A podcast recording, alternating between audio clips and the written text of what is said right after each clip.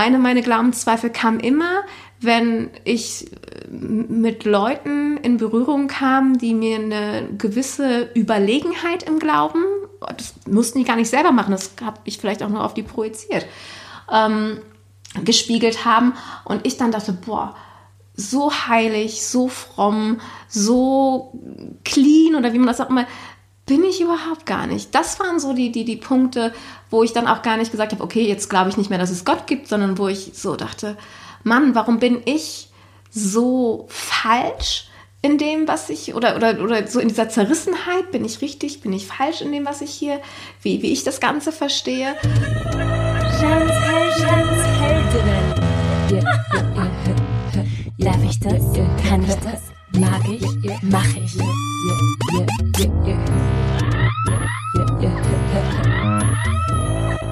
Du hast gerade Jans Heldinnen, der Podcast für all jene, die Appetit auf eine neue Welt haben.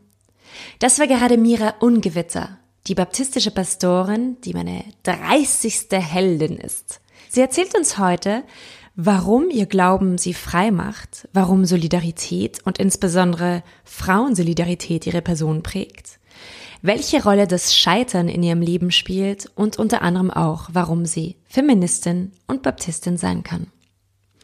Aus Gründen der Transparenz möchte ich gleich meinen persönlichen Hintergrund anfangs kurz erwähnen. Also meine Mutter ist ohne Bekenntnis erzogen worden, mit katholischer Mutter und jüdischem Vater. Mein Vater war gläubiger Katholik und auch ich wurde getauft, aber ich bin mit 19 aus der katholischen Kirche ausgetreten, weil ich die Kirche als Institution nicht unterstützen wollte. Trotzdem faszinieren mich Religionen und auch oft religiöse Menschen. Ich bin sechs Jahre in muslimischen Ländern aufgewachsen, aber fühle mich auch dem Judentum nahe.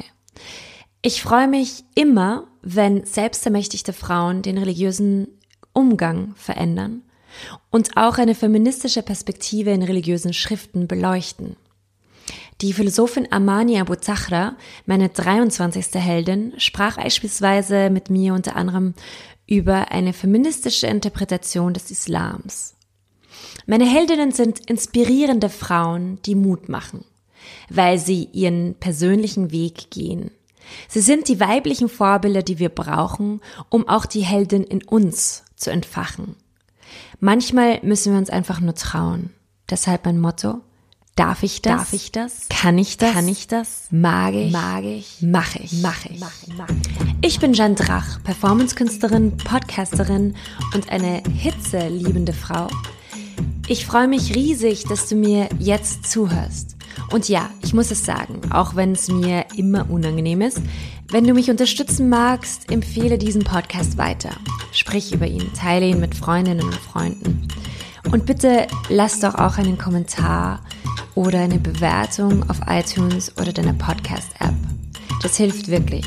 Es ist jetzt die 30. Folge von Jans Heldinnen und du kannst meine Heldinnen und mich unterstützen, damit dieser Podcast weiterlebt und mehr Gehör bekommt. Merci. Und nun zur Folge.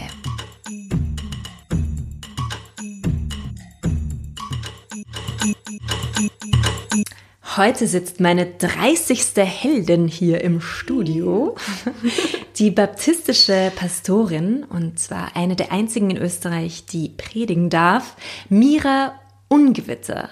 Mira Edith Ungewitter. Mira habe ich äh, vor zwei Monaten in der Mitgliederversammlung des äh, Frauennetzwerks Sorority kennengelernt. Und unser erstes Gespräch ging um den Feminismus von Jesus in der Tat. Was richtig, äh, richtig cool war. Also Mira ist Feministin, Surferin, baptistische Pastorin und sie schreibt gerade an einem Buch, das im September rauskommen wird. Und ich freue mich jetzt riesig, sie euch heute vorstellen zu dürfen. Mira, gleich zu meiner ersten Frage. Siehst du dich als Revolutionärin der baptistischen Kirche? Oder wie betrachtest du deine individuelle Rolle innerhalb deiner Gemeinde beziehungsweise auch innerhalb deiner Religion? Oh, das sind jetzt natürlich äh, gleich ganz, ganz viele Fragen auf einmal. Erstmal freue ich mich äh, sehr, heute hier zu sein. Das war eh schon ein ganz, ganz schönes erstes Treffen. Ähm, und jetzt, ja, geht's weiter. Also es sind auf jeden Fall schon mal drei Felder. Also es ist das Feld des Baptismus, das Feld meiner eigenen Gemeinde und das, das Feld der, der Religion. Und es hat so zu allen Zeiten auch im Christentum schon Revolutionärinnen und Revolutionäre gegeben. Es beginnt mit einem großen ähm, Revolutionär. Und ähm, da kommt es ein bisschen auf die Perspektive an. Also ich glaube, in meiner Gemeinde würde ich das auf gar keinen Fall sagen, weil äh, meine Gemeinde, die Projektgemeinde, ist für mich schon revolutionär und da hat es schon äh, auch mit meiner Vorgängerin Andrea Klimt eine äh, Revolutionärin gegeben, die das überhaupt auch auf baptistischer Ebene durchgebracht hat, dass irgendwie Frauen predigen dürfen. Also da sehe ich mich in so einer äh, äh, sehr ehrenvollen Nachfolge. Ähm, dann im Baptismus selber in Österreich äh, vielleicht schon eher, also weil ähm, das einfach so in den letzten zwei Jahren sich, sich gezeigt hat, dass äh, wir schon zu sehr unterschiedlichen Erkenntnisständen äh, ähm, kommen und äh, vielleicht nicht revolutionären, aber zumindest als Reibungspunkt zu anderen Perspektiven oder anderen Meinungen. Weil in Österreich ist es ähm, Baptistinnen nicht gestattet zu predigen, oder?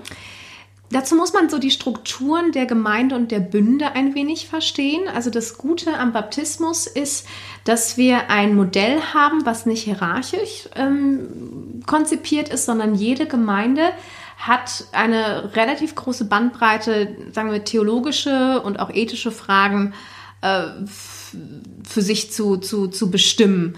Und ähm, dennoch ist es so, dass es nach wie vor, das gilt auch weltweit für den Baptismus, beispielsweise die Frauenfrage, dürfen Frauen predigen, ähm, recht kontrovers diskutiert wird. Und im österreichischen Bund ist es nach wie vor so, dass äh, ich zum Beispiel Pastorin einer Gemeinde bin. Die Gemeinde ist mein Arbeitgeber und die Gemeinde sagt, natürlich dürfen Frauen bei uns lehren und predigen. Der Bund sagt aber, oh, auf Bundesebene können wir das nicht sagen.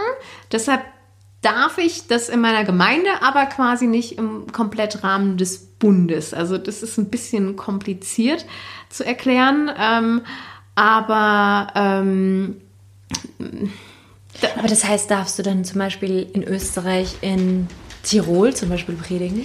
Das ist immer die Frage der einzelnen Gemeinde. Wenn eine andere ah. Gemeinde sagt, ja, bei uns dürfen Frauen predigen und lehren, dann äh, gilt das überall. Also das, das ist, also ich werde auch in anderen Gemeinden eingeladen, so ist es nicht. Es ist jetzt nicht die einzige Gemeinde, die das äh, für sich in Anspruch nimmt. Aber es ist einfach auf der institutionellen, institutionellen Ebene ist es, ähm, bin ich Pastorin einer Gemeinde und nicht Pastorin des Bundes. Das mhm. ist so die, die, die Zusammenfassung dessen. Mhm. Und ähm, wenn wir jetzt schon dabei sind, jetzt über Baptismus insgesamt zu reden, was war das Revolutionäre oder was ist das Revolutionäre am Baptismus insgesamt? Insgesamt ist das Revolutionäre am Baptismus äh, stark verknüpft mit der Entstehungsgeschichte. Der Baptismus entsteht 1609 in Auseinandersetzung mit dem Puritanismus in England, also einer sehr strengen, sehr konservativen, sehr leibesfeindlichen ähm, ähm, Ausrichtung innerhalb des Protestantismus. Und ähm, dort fliehen einige Leute damals nach, nach Holland, nach Amsterdam. Und ihr, ihr Kernanliegen oder ihr Kerngedanke ist unter anderem der, dass man keine Babys, keine Kinder zu Christen machen kann. Jeder Mensch muss, wann auch immer das in seinem Leben ist oder auch nicht ist, aber selber die Möglichkeit treffen für eine Religionszugehörigkeit oder auch nicht oder auch Konfessionszugehörigkeit. Das ist so der, der große Anknüpfungspunkt, äh, ähm, wo man die Reformation noch einen Schritt weiter gehen, gehen möchte. Und ähm, da ist der, der, der Kernpunkt, und das ist auch, auch das, was mich nach wie vor fasziniert und warum ich auch sage, ich kann mit vollem Herzen sagen, ich bin äh, gerne Baptistin, eben die Glaubens- und Gewissensfreiheit aller Menschen. Äh, und zwar unabhängig davon, ob sie jetzt religiös beispielsweise meinen Kram passen oder nicht, äh, fördern zu wollen. Ähm, und das ist ein Punkt, wo ich sagen würde, ähm, der ist durchaus revolutionär. Und der geht dann halt weiter, dass man sagt, wir sind auch für die Trennung von Staat und Kirche.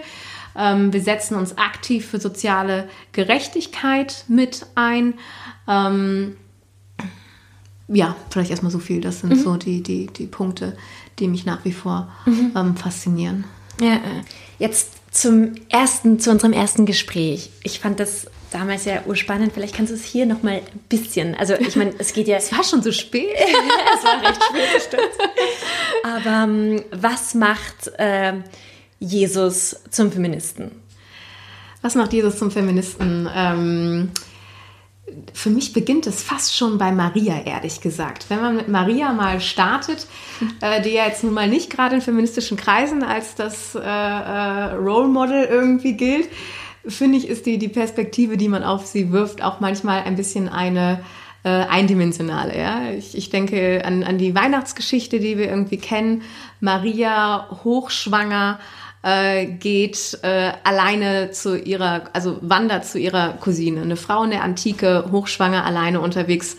Äh, da ist sie schon mal erstmal meine, meine erste Heldin der alleinreisenden Frau zu einem Zeitpunkt, wo das noch gar nicht modern war.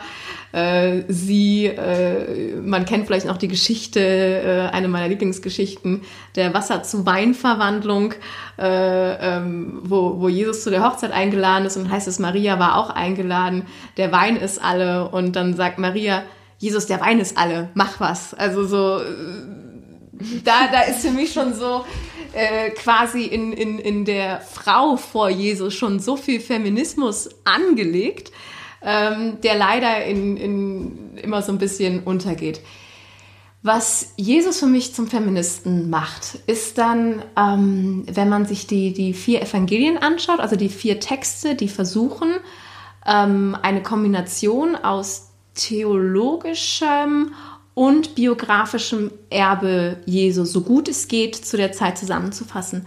Wenn man sich das anschaut, ist sein Umgang mit Frauen, die ja überhaupt gar keine äh, in, in der Antike, im Römischen Reich und auch in, in, im orientalischen Kontext kein Stimmrecht hatten, kein Zeugenrecht hatten, ohnehin ja etwas war, was man, was von, vom Vater zum Ehemann weitergegeben wurde, welche Rolle er den Frauen angibt und mit welchen Frauen er sich auseinandersetzt, mit welchen Frauen er seine Zeit verbringt, wen er in seine Jüngerschaft beruft. Also großes Beispiel Maria von äh, Magdala, die wir umgangssprachlich Maria Magdalena nennen.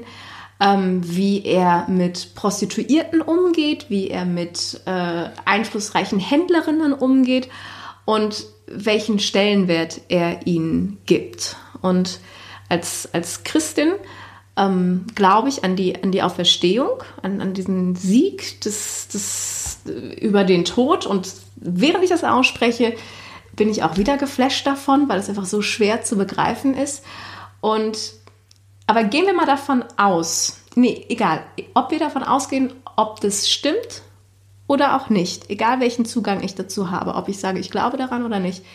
Alle vier Texte beschreiben, dass es Frauen waren, denen er als erstes begegnet.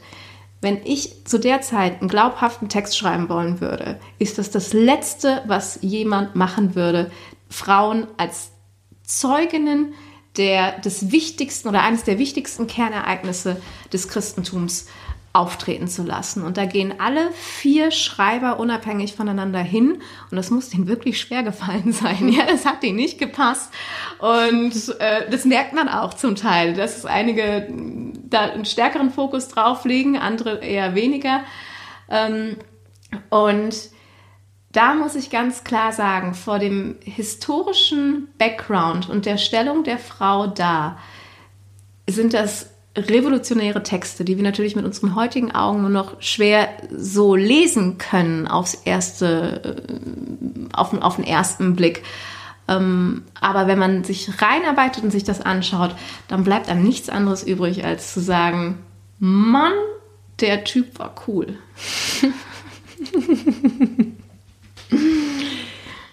Du hast äh, in einem Interview gesagt, es sei für dich befreiend zu glauben, Mhm. Glaubst du, dass gläubige Menschen glücklicher sind? Oh, glaube ich, dass gläubige Menschen glücklicher sind?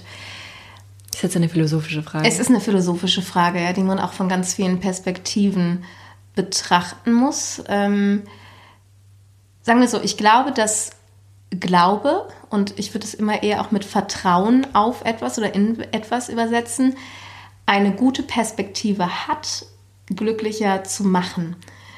Aber es ist kein Automatismus. Also ich kenne sehr viele sehr unglückliche religiöse Menschen und jetzt nicht nur im Christentum, sondern auch darum herum. Das ist nämlich auch für mich direkt an die Frage gekoppelt, macht mich mein Glaube frei und glücklich mhm. und umgekehrt. Ja, wenn ich man kann aus sowohl aus biblischen Texten und auch als, als aus Glaubensdogmen kann man ähm, sowohl Gefängnisse als auch äh, ähm, Freiheitsräume schaffen. Und da ist die Frage, wenn ich in einem Glauben, ähm, welcher Form auch immer, ähm, verhaftet bin, der aus meinem Leben eigentlich ein Gefängnis macht, dann würde ich sagen, nein. Wenn man sieht, dass da etwas Größeres ist, auf das ich mein Vertrauen setze.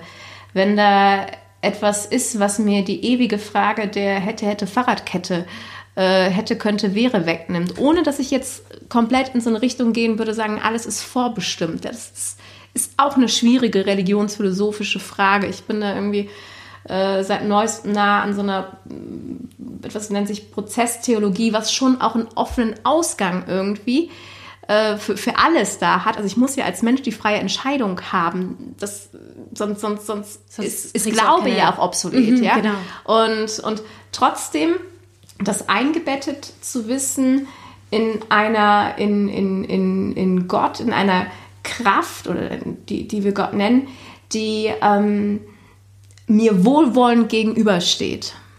Ja, trotz des Leides auf dieser Welt. Ja, das kann man ja auch nicht rausschmeißen. Ähm, wenn ich da drinne eine, eine, das anfange zu denken, weil zu Ende denken kann man das nicht, dann würde ich sagen, aus dieser Mischung, aus einem mir wohlwollenden Gott, aus Freiheit, mich auch trotzdem selber entscheiden zu können, zu dürfen, also jetzt nicht nur für ihn, sondern mit allen Dingen, die mir im Leben begegnen, dann hat Glaube eine, eine Perspektive glücklich zu machen. Ja?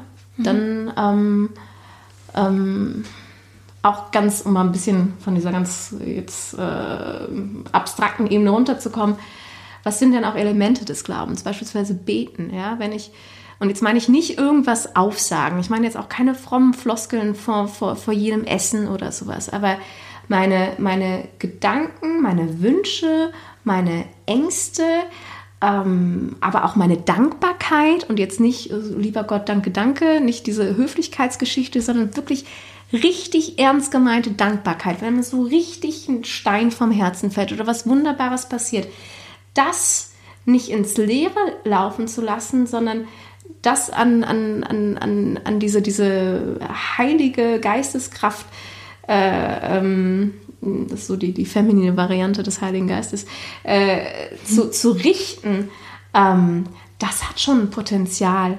ähm, Glückshormone auszuschütten und glücklich zu machen, ja, ohne, ohne dass ich jetzt da einen Automatismus irgendwie drin sehen will. Aber das sind die Aspekte, ähm, die mein Leben zumindest berühren und mich glücklich machen. Mhm.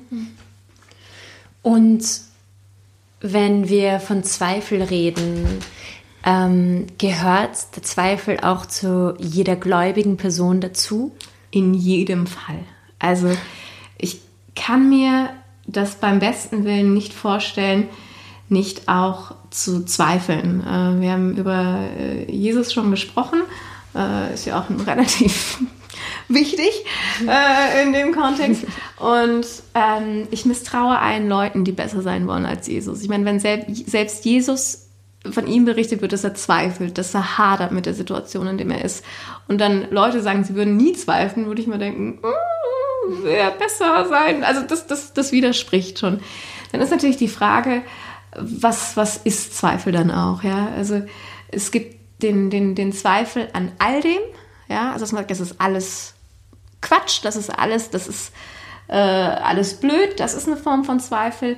Es gibt auch die Form des Zweifels, wo man sagt, mein Gott, ich im wahrsten Sinne des Wortes, ich, ich erkenne gerade nicht das Wohlwollen, ja. Also das ist ja auch ein Zweifel, wo ich aber nicht Gott als Gegenüber anzweifelt, sondern eher in, seiner, in seinen Fähigkeiten auch anzweifelt. Mhm. Oder in seiner Güte auch. Dann, oder in seiner Güte anzweifelt mhm. beispielsweise.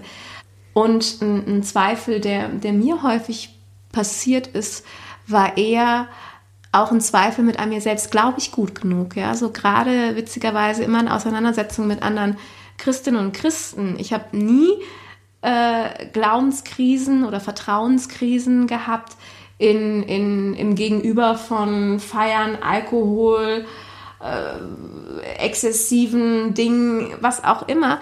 Meine, meine Glaubenszweifel kamen immer, wenn ich mit Leuten in Berührung kam, die mir eine gewisse Überlegenheit im Glauben, das mussten die gar nicht selber machen, das habe ich vielleicht auch nur auf die projiziert, ähm, gespiegelt haben. Und ich dann dachte, boah, so heilig, so fromm, so clean oder wie man das auch immer, bin ich überhaupt gar nicht. Das waren so die, die, die Punkte, wo ich dann auch gar nicht gesagt habe, okay, jetzt glaube ich nicht mehr, dass es Gott gibt, sondern wo ich so dachte, Mann, warum bin ich so falsch in dem, was ich, oder, oder, oder so in dieser Zerrissenheit, bin ich richtig, bin ich falsch in dem, was ich hier, wie, wie ich das Ganze verstehe. Und ähm, trotzdem möchte ich das nicht missen, ja, weil, es auch meinen mein Glauben und Vertrauen dann wieder auch gestärkt hat in eine andere Richtung, meine Positionen auch heute stärkt. Ähm, aber um die Frage dann nochmal zusammenzuführen, ja, Glaube und Zweifel gehen, gehen Hand in Hand und, äh, ähm, und dürfen und müssen sein und vor allem müssen sie Raum haben. Sie brauchen vor allem Raum in kirchlichen Kontexten, wo man das auch ähm, offen aussprechen kann. Also ich glaube, kaum etwas ist toxischer als eine, eine Gemeinschaft, die, wo man sich untereinander ausschließlich suggeriert, alles ist gut und man zweifelt nie. Ja, das, das braucht, braucht auch einen Raum. Und wie gehst du jetzt damit um, wenn du in diesen Momenten, wo dir andere Menschen gegenüberstehen, die äh, scheinbar besser glauben als du, weil es, es klingt ja alles. Ja. Während man es ausspricht, wird es ja, schon irgendwie ja, genau, genau schwierig. Genau, ja. Aber es ist halt das, was, was, was du in dem Moment halt denkst und deswegen ja. ist es halt deine Wahrheit in dem Moment. Aber wie gehst du dann damit um, wenn, wenn, wenn sowas passiert? Und du meinst, jetzt bist du zu dem Schluss gekommen, dass du gestärkt bist in deiner Position und in deinem Wesen und mhm. in deinem Glauben ja auch. Aber wie kam es dazu? Also was war dann dein Weg dazu? Ähm, das ist schon mal ein gutes Stichwort, dass du Weg sagst. Es war nämlich ein Weg. Also das ist natürlich auch was, was, was eher in meiner Jugend, Teenager, Post-Teenager-Zeit, so sagen wir mal zwischen 16, 21, 22 äh, so, so in dem Rahmen eine Rolle gespielt hat. Ich schreibe gerade ein Kapitel in dem Buch, so in, deshalb ist das gerade so, so präsent, so die, die 19-jährige äh, äh, Mira an, an, an Bord eines äh, äh, Schiffes mit christlicher amerikanischer Trägerschaft und da hatte ich so ganz stark diese Gefühle. Mhm. Ähm, heute habe ich gelernt, mich dahingehend, glaube ich, abzugrenzen. Also, dass ich dann sage, äh, ähm, ich muss den anderen ja auch nicht, nicht, nicht schlecht machen. Ja? Der kann ja auch gerade einfach ein gutes Gefühl und eine ganz starke Phase irgendwie auch haben. Äh, die muss mich halt noch nicht mehr so tangieren. Ja? Und ähm, dann habe ich auch gelernt, dass es eine Menge äh, Kirchen haben so einen eigenen Jargon. Ja? Also das ist einfach auch ganz häufig äh, vielleicht für Zweifel auch weniger äh, Sprachmodelle gibt als für, für, für Glücksgefühle im Glauben und dass man manchmal einfach auch Leute Sachen sagen, die in mir was auslösen, was sie auch gar nicht gemeint haben. Ja? Und da, das war einfach, glaube ich, so der Weg. Äh, und natürlich, dass ich ganz, ganz viele Menschen kennengelernt habe, Begegnungen hatte, denen es auch ähnlich ging und die das geteilt haben. Ja? Und wenn mir heute sowas begegnet, wo ich das Gefühl habe, so, uh, äh, habe ich einfach ein, ein, ein gutes Netzwerk oder, oder einfach Menschen um mich herum, äh, wo, ich, wo ich das teilen kann, wo ich sagen kann, hey, gerade fühle ich mich so gar nicht so pastoral oder so gar nicht irgendwie, äh, äh, ähm, wo man das auch loslassen kann, ja, wo man einfach geschützte Räume hat. Äh, wir nennen das so manchmal so ein bisschen so Seelenhygiene, wo man dann auch so einfach sagt, so, boah, ich muss mich jetzt gerade darüber auskotzen, nicht weil ich das jemand anderem nicht ins Gesicht sagen will oder sowas, sondern weil jetzt erstmal so diese, diese Vehemenz der Gefühle auch da mitschwingt, ja, und die ist dann, äh, äh, und dann kann ich danach immer noch gucken, was muss ich trotzdem an jemanden adressieren oder was hat mich gestört, aber da auch mal zu sagen, so, puh, ähm, also um es auf den Punkt zu bringen, äh, ähm, Lebenserfahrung, Glaubenserfahrung, zu wissen, dass auch die, die gerade die Stärksten, die nach, nach vorne hin sind, ganz äh, äh, solche Momente auch haben und ein offenes und ehrliches Netzwerk, wo man das miteinander teilen kann. Das sind so die, die ähm, Heilungsmechanismen dafür. Ja. Dann will ich auch gleich jetzt diese, die Frage von einer Hörerin ähm, hm. mit einbeziehen. Und zwar ähm, fragt Maria, wie, wie du die christlichen Missionierungen weltweit siehst.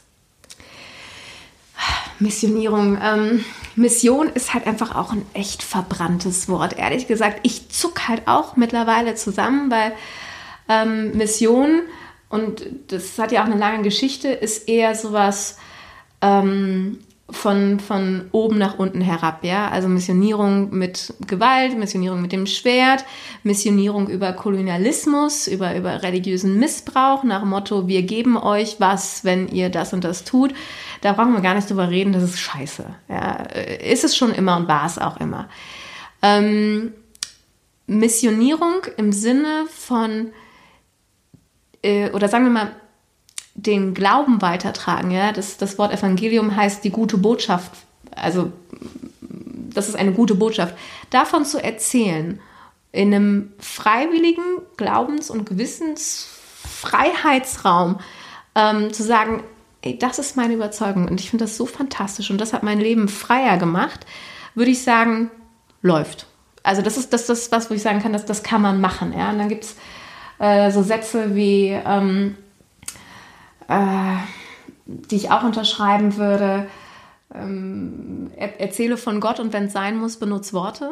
Ja, also so, so dieses, äh, oder lebe einfach so, dass man dich fragt. Ja, also wenn, wenn Leute in, in der, der, der, in deinem Vorbild, in Anführungsstrichen, damit meine ich jetzt nicht, dass alle Christen tolle, super Vorbilder sind, sondern in der Begegnung mit dir aber feststellen, dass dein Leben von etwas bereichert ist oder von einer Freude oder einer Hoffnung gegen so viele Dinge zum Trotz gesegnet ist. Wenn das Menschen mitkriegen, dann würde ich sagen, ja, das, das ist was, wo, wo man, wo ich sagen kann, wenn dann jemand sagt, hey, davon würde ich gerne mehr wissen, passt es.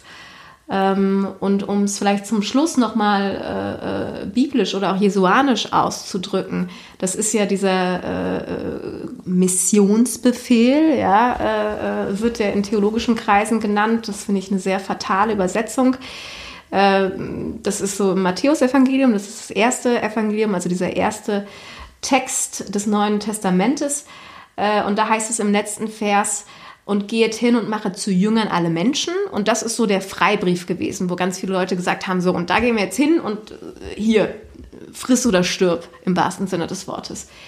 Was aber im Text steht, ist, mache zu Schülern und Schülerinnen. Und das ist was, äh, dem ich mich auch anschließen will. Das ist nämlich eine andere Perspektive. Wenn ich, da sind wir wieder auch beim Voneinander lernen, wenn ich mich selber kategorisiere als Schülerin, also als jemand, der immer noch lernend ist und das in meiner Umwelt und mit meinen Nächsten weiter auch praktiziere. Also sage so, das habe ich, hab ich gelernt, das habe ich mitbekommen, diese Erfahrung würde ich gerne mit dir teilen.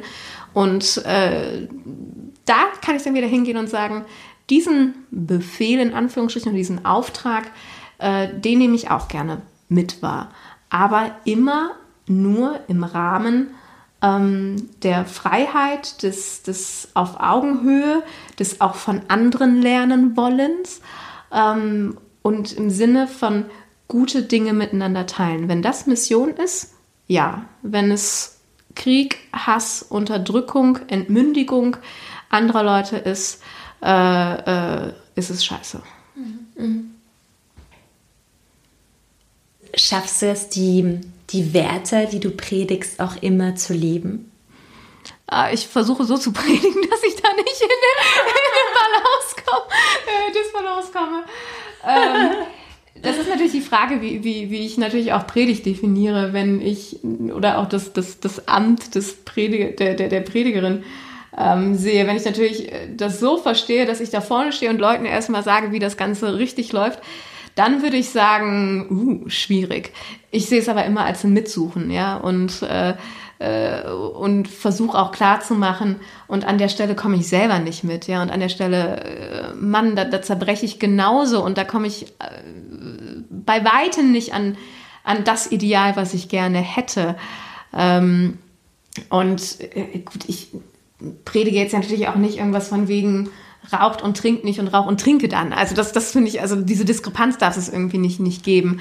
Aber wenn ich predigt als ein, ein, ein, ein Aufzeigen oder ein, ein Erklären von Dingen, die mich selber überraschen und auf die ich gerne selber zugehen wollen würde oder sie umsetzen will, verstehe und das aber auch offen darlege, dass ich genauso Teil des Prozesses bin wie die Gemeinde selber halt auch, ähm, dann hoffe ich, dass ich das irgendwie äh, gut, äh, halbwegs gut hinkriege, ja. Aber ähm, der, der Anspruch ist in jeder Predigt genauso an mich gerichtet äh, wie an jeden anderen auch.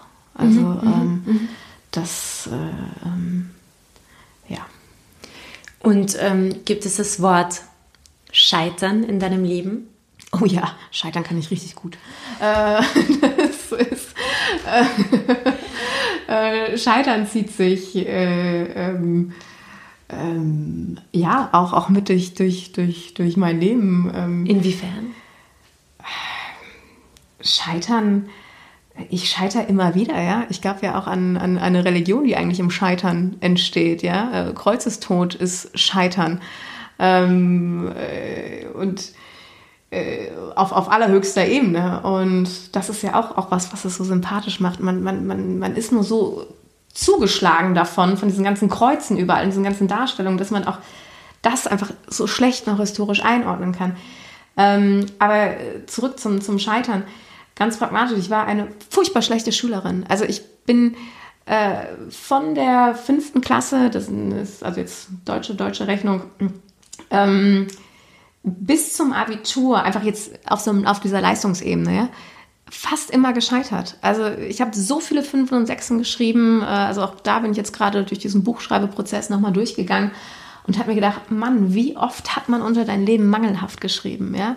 Oder du auch selber, ja? Und äh, oder ich auch selber dann in dem, in dem ähm, Rahmen. Also so Scheitern auf, auf so einer Leistungsebene ist mir durchaus bekannt. Dann äh, also durchaus bekannt ist auch so eine abstrakte Ausdrucksweise, äh, ist was, was, was, was, ja, ein was, Mitbegleiter quasi. Was, ein, ein stetiger Mitbegleiter, ja. Mhm. Auch, auch eben natürlich auch, vielleicht jetzt nicht, nicht auf, diesem, auf der Predigtfrage, die du eben gestellt hast, aber natürlich scheitere ich ständig auch an meinen Ansprüchen und Idealen äh, auch mit, ja. Aber das heißt ja nicht, dass es nicht trotzdem dass das Ideal, nach dem man strebt, auch ein schönes sein kann. Ja, eben Nächstenliebe, äh, frei sein, frei werden, andere Leute dahin mitnehmen. Äh, und natürlich scheitere ich auch äh, manchmal, oder was heißt manchmal, scheitere ich äh, auch, auch am Gegenüber. Ja, aber. Was heißt es am Gegenüber scheitern? Ähm, wo mir das nicht gelingt, so offen, wie ich gerne wäre oder äh, denjenigen auch mitzunehmen oder zu akzeptieren, wo trotzdem auch bei mir kommt, naja, vielleicht meint er das auch so und so und das und das. Ähm, das das, das habe ich genauso, ja. Ähm, Christin sein heißt ja auch nicht besser sein. Ja? Eigentlich heißt es, sich des, eigen, des eigenen Scheiterns bewusst zu machen und darauf zu spekulieren, dass es eine Gnade gibt, die größer ist, oder darauf zu vertrauen, nicht zu spekulieren, aber darauf zu vertrauen, dass es eine Gnade gibt, die das alles einfängt, die mich aber nicht davon loslöst, trotzdem, weil es, weil es auch Freude bereitet, ähm, aktiv dazu beizutragen. Hat das Sinn gemacht? Mhm. Und Solidarität. Welche Rolle spielt Solidarität für dich in deinem Leben? Ähm, und also Solidarität im Allgemeinen, aber auch Frauensolidarität.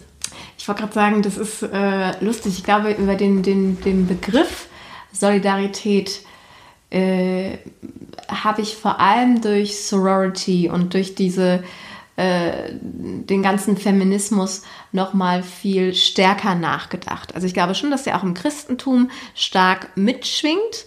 Ähm, äh, dann aber anders, anders, da gibt es dann irgendwie andere Vokabeln in irgendeiner Form für. Äh, aber das, was, was Solidarität für mich in den letzten Jahren nochmal bewegt hat, war in der Tat irgendwie äh, die, die stark verknüpft mit äh, ähm, ja, den, den tollen Frauen, die ich kennenlernen durfte. Auch der eigenen Erkenntnis, dass es ja auch gar nicht nur ähm, um eine Systemkritik geht, die nach außen sich wendet, also das auch, aber auch die Erkenntnis, wir müssen in erster Linie auch erstmal solidarisch untereinander sein. Und äh, ich habe schon bei der einen oder anderen Gelegenheit gesagt, äh, äh, manchmal finde ich äh, Sorority oder, oder diese Frauennetzwerktreffen äh, fast christlicher als die eine oder andere Gemeinde, weil dieser Gedanke so stark ist, so sich gegenseitig zu supporten und ähm, versuchen, den anderen auch anzunehmen, zu verstehen. Und trotzdem ist es, manchmal habe ich auch noch das Gefühl, immer noch auch was, wo man auch selber noch dran arbeiten muss, wo auch alte Muster auch hochkommen, ja, also Neid, Konkurrenz, äh, Gedanken, das Ausstechen äh, äh von, von, von Frauen oder Konkurrentinnen. Also das, das, auch, auch das lebt noch irgendwo in mir, ja. Also und dann immer wieder zu sagen, nee, Mira, da kommt gerade ein Gefühl in dir hoch, aus welcher, aus welcher Art, welcher Motivation auch immer. Wie gehst du damit um? Ja? Und dann kommt die Frage für mich Solidarität, ja, und dann auch gleichzeitig wieder Nächstenliebe und so, nee, freu dich dafür, ja, stärke das, ja, ist halt auch ein Übungsfeld, mhm. ja, und ähm, ähm, ja, da würde ich, würde ich sagen, ähm, habe ich ganz viel lernen dürfen in den letzten drei Jahren äh, Sorority. Mhm, mh. ja. Ähm, ja, Mira, jetzt noch eine Frage. Und zwar, ich bin ja, das habe ich dir gesagt, ich bin mhm. Agnostikerin und äh, das heißt, ich, du hast es das letzte Mal beschrieben mit, du, ich suche, also man sucht als Agnostikerin. Mhm. Ich beschreibe es so, dass ich nicht weiß, was wirklich ist. Für mich weiß ich es noch nicht.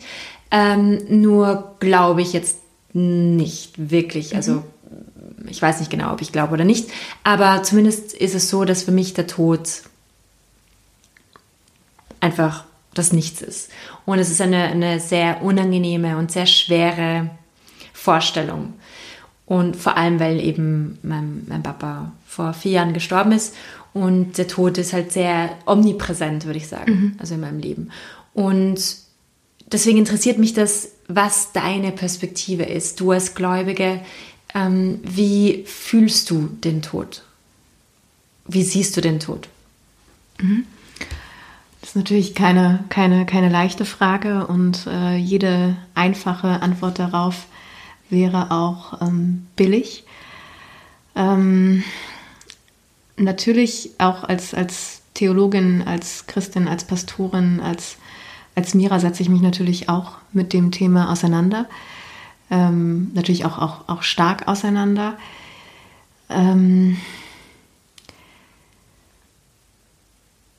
in meiner Hoffnung, und mit Hoffnung meine ich nicht im Rahmen von, ich, ich hoffe, dass es morgen nicht regnet, sondern Hoffnung als wirklich eine ganz, ganz starke, äh, auch Optimismus übersteigende Kraft, ähm, gehe ich eben in, in Vertrauen auf diese, diese Auferstehung davon aus, dass es ein Leben danach gibt, etwas, dass etwas weitergeht. Ähm, weder biblische Texte noch, noch drumherum geben besonders detaillierte oder konkrete Aussagen dazu. Ja? Also ich, ich mal auch innerlich keine Bilder, ob es jetzt, äh, äh, wie das aussieht, ja, ob das, welche, welche, welche Form das annimmt, in welcher Dimension, auf was für eine Form von Welt, Erde das stattfindet, weiß ich nicht. Aber ich setze, mache ich, brauche ich auch nicht drüber spekulieren. Aber dass es in, in weitergeht, dass das, das, was wir Seele nennen, ähm, und hoffentlich auch da, darüber hinaus in irgendeiner Form von, von Physis, äh, wie, wie das dann auch immer stattfindet. Ja? Ähm, das ist etwas, was ganz tief in, in dem Vertrauen auf, auf Gott und äh, Christus verankert ist, eben auf diesem, diesem Punkt der, der Auferstehung, ja, so der, der Erste der Auferstandenen nennt es dann irgendwie die, die Schrift zum Teil. Und da setze ich ganz viel drauf. Und trotzdem ist natürlich, wenn dir der Tod begegnet, in welcher Form auch immer, gerade in so einer ganz, ganz persönlichen Form, ja, oder bei mir war es so, als meine Mutter an, an Krebs erkrankt ist, ja, du kannst natürlich viel irgendwie äh, äh, erzählen und Theorien haben und rumphilosophieren, wenn der Tag lang ist, ja, wenn, wenn er dann kommt, in welcher Form auch immer, ist es ein anderes, anderes Bild. Ähm, und wenn man sich das auch in irgendeiner Form konkretisiert und jetzt gerade auch, wie gesagt, mit meiner Mutter, wo das das erste Mal dann war, okay, das könnte auch passieren, ja, also dass, dass äh, ein Mensch, den man sehr liebt, sterben könnte, mal abgesehen von den Gedanken zum, zum, zum eigenen Tod, ähm, dann macht mich das genauso ängstlich und, und oder äh, sorgenvoll oder, oder erschrickt mich, ja, also der, der, der, die, die, die Kraft des Todes, ja, ist ja nicht auf einmal ausgeschaltet im, im Sinne, dass, dass sie nicht noch irgendwie in, den, in, in unser Leben reinreicht, ja. Aber trotzdem vertraue ich darauf, dass es etwas gibt, was stärker ist. Und dem versuche ich dann wieder Raum, Raum zu geben, ja. Und ähm, da hilft es zum Beispiel auch, also mir jetzt persönlich, ähm, auch mit, mit Leuten in, in Kontakt zu sein, die vielleicht auch schon andere Erfahrungen gemacht haben, die selber erkrankt sind oder den, den jemanden begleitet haben und ähm, einfach auch von, von, von denen zu lernen oder einfach in der Begegnung mit solchen Leuten zu schauen, welche, welche Kraft auch, auch Glauben oder Vertrauen haben kann. Ähm, ja, ich habe selber mal äh, überlegt, als ich so eine große Krise hatte, ob ich überhaupt Pastorin noch werden kann oder nicht, war für mich so die Frage nach einem Plan B. Äh, und da habe ich in der Tat drei Tage bei einem Bestattungsinstitut hospitiert, äh, weil ich sehen wollte, ob das, ähm, ob das was, was ist, was ich vielleicht machen könnte. Das ist ein ganz spezielles Institut, die ähm, viel auch Trauerarbeit machen und die ähm, auch versuchen, den, den Tod als Tabuthema aus, rauszuholen aus der Ecke, um damit auch neue Perspektiven aufs Leben zu schaffen. Und in den drei Tagen habe ich von den Leuten, mit denen ich da zusammengearbeitet habe, so viel Lebensfreude auch gleichzeitig erfahren, obwohl man eigentlich ja meinen würde, die sind damit ständig konfrontiert, aber deren Blickwinkel aufs Leben, ähm, auch von der, von, der, von der christlichen Perspektive, also gerade auch der, der frisch verstorbene Leiter dieses äh, äh, Pütz und Roth heißt das Bestattungsinstitut, äh, diese, diese Hoffnung, die er auch darauf hatte, die hat sich auch stark übertragen auf, auf dieses ganze Unternehmen. Mhm. Und das hat mich zum Beispiel, um mal, um mal nicht nur irgendwie abstrakt irgendwie rumzu, rumzureden, ähm, sehr stark positiv beeinflusst. Ähm, ja. Mhm, mh, mh. Ja, das ist ich glaube, das ist sowieso eine der wichtigsten Sachen, dass wir den Tod auch enttabuisieren, mhm. dass wir mehr auch darüber reden und so. Ähm, jetzt nochmal zur letzten Frage, weil es ist schon recht spät und der Bogen ist recht schwierig, aber ähm, sagen wir Hoffnung. Hoffnung, Hoffnung. Ähm, Heldinnen. Was ist für dich eine Heldin? Was ist für mich eine Heldin? Ähm Und brauchen wir Heldinnen insgesamt im Leben? Ja, wir brauchen Heldinnen und müssen auch Heldinnen sein. Ähm, ich glaube, eine Heldin macht aus, dass man etwas tut oder sagt oder für etwas einsteht, ähm, obwohl man vielleicht Angst davor hat. Ja, ich glaube, dass Mut nicht etwas äh, ist, was sich besonders dadurch auszeichnet, keine Angst zu haben, sondern etwas zu tun, ähm, obwohl man Angst hat und darüber aber einen Schritt hinaus zu gehen. Und dann würde ich mir wünschen, dass wir mehr ähm, einander zu Heldinnen machen ja, und uns dahingehend ermutigen und ähm, wir haben gerade, glaube ich, stehen wir wirklich durch welche Bedingungen auch immer an einem entscheidenden Punkt, gerade unter, unter Frauen, eine ganz andere Solidarität zu fördern, ähm, miteinander mitzugehen, einander zuzuhören, weil wir, ähm, und das ist ja auch null gegen Männer, ja, Männer sind ja fantastische Wesen, ähm, aber es gibt halt beschissene Systeme. Und ähm, da einfach durch, ja, einander, einander zu fördern. Und ähm, ja, dass wir äh, Heldinnen sind, sein können und andere dazu machen. Super. Ja, super. Perfekt.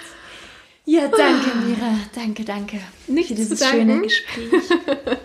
Schöne lange Gespräch. Hat, hat Spaß gemacht. Ist auch mal ein bisschen anstrengend. Man konzentriert ja, sich ja dann schon voll. irgendwie intensiv. Und, ja, voll, ähm, voll. Ja. Jetzt können wir essen. Essen. Das war die 30. Ah, Folge von Jans Heldinnen mit der baptistischen Pastorin Mira Ungewitter. Alle Infos zu ihr findest du unten bei den Credits, also die Informationen unter diesem Beitrag. Wenn du auch eine Frage an eine Heldin hast äh, oder mir Heldinnen vorschlagen magst, kommuniziere mit mir. Wirklich.